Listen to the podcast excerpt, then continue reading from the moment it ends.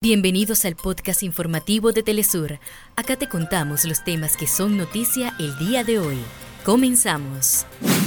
Partidos políticos y organizaciones sociales de Venezuela se suman a la inscripción para participar en el referéndum consultivo en defensa de la Guayana Esequiba. Israel bombardeó durante la madrugada de este viernes varios hospitales en la franja de Gaza donde se refugian miles de desplazados y heridos. En Somalia, más de 2.000 desplazados y unas 29 personas han muerto a causa de las persistentes lluvias que azotan el cuerno de África. En España continúan las protestas de sectores de la extrema derecha en rechazo al acuerdo entre el Partido Socialista e independentistas catalanes por una nueva investidura de Pedro Sánchez. Este viernes inició la Copa Mundial de Fútbol Sub-17 con cuatro partidos donde Panamá cayó derrotado y Ecuador empató en su debut.